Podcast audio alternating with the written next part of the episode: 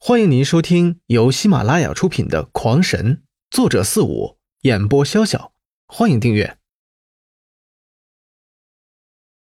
第五十五章，那妖狼哪里肯让他们这般容易？说来就来，说走就走，一声怒吼便冲了过来。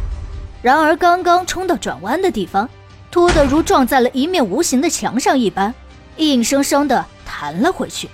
而此时，刘辉却反手扔出了两只兽尸，喂给了那只妖狼。干什么呀？就打这么两下子，这也叫训练吗？一回到洞里，古媚姨便不满的道：“哎，我也没有办法。那只三阶妖虎正在向这边赶来，不快点跑，麻烦肯定不小。”什么？三阶妖兽？我的乖乖呀！幸好有你在。不然我们还真是麻烦了。古媚姨一听三阶灵兽，当即吓得一脸的惨白。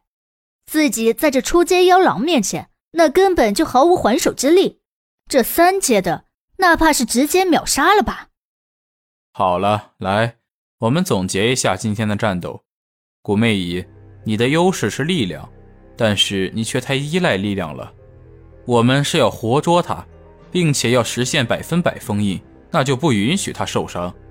你这般杀将下去，还不得给他杀残了呀？可是不尽全力，又岂能打得败他？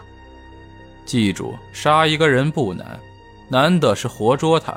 全力自然是要尽的，但是方法却要讲究的。从明天开始，你们三个人要学习互相配合，掌握进攻和防守的节奏。古离和古阳。你们二人主攻两个狼头，目的就是要能摸到对方的额头。秋兰，你要想办法吸引两狼的头往一起靠。我发现他们的头在一起时是无法用法术攻击的，那里应该是他们的一个死点。古媚姨，你主要控制它的尾巴，目的就是不让那妖狼发挥出它速度优势，并消耗其耐力。训练时间为三分钟。三分钟后，无论成败，都必须迅速撤离。刘辉快速的布置任务，弄得四人是一头雾水。这打又不能打伤，不打还又不行，三人一时之间竟不知道该如何是好了。好了，你们怎么做，我就不插手了。做事总要靠自己，我也得赶快忙我的。刘辉看几人没有了意义，便再嘱咐了一句：“千万记住。”打三分钟就立刻跑路，还有这几天千万别出谷，有什么事情也要等我回来再说。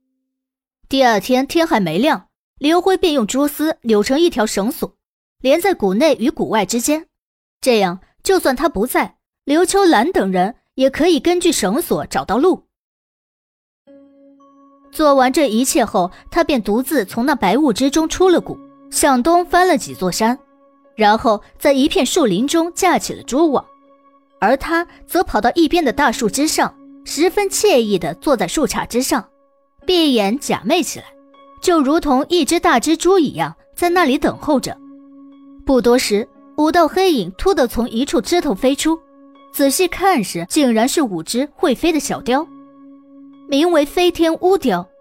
这种动物虽然身材较小，但是其牙异常锋利。可以轻松地咬断铁条，五只小雕一起，可以在几息间将一只老虎吃得连骨头都不剩。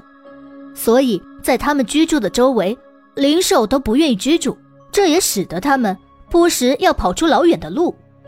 他们形如春燕，快速而又灵活地在那树林中的缝隙飞行，不断在林间搜索着他们的猎物，完全没有发现，在前方不远处。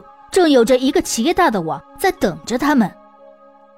没多时，五个家伙一个不落的撞到了刘辉的那蛛网之上，强力胶一样的粘合物瞬间便将他们贴得死死的，任凭他们拼死挣扎也是无力挣脱。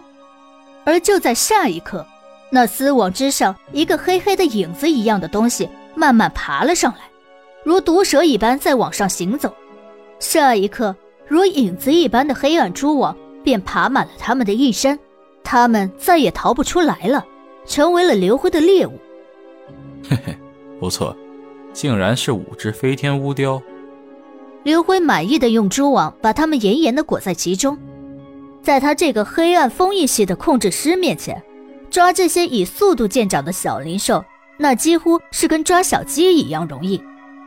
抓了五只以后，他便直向圣元村飞去。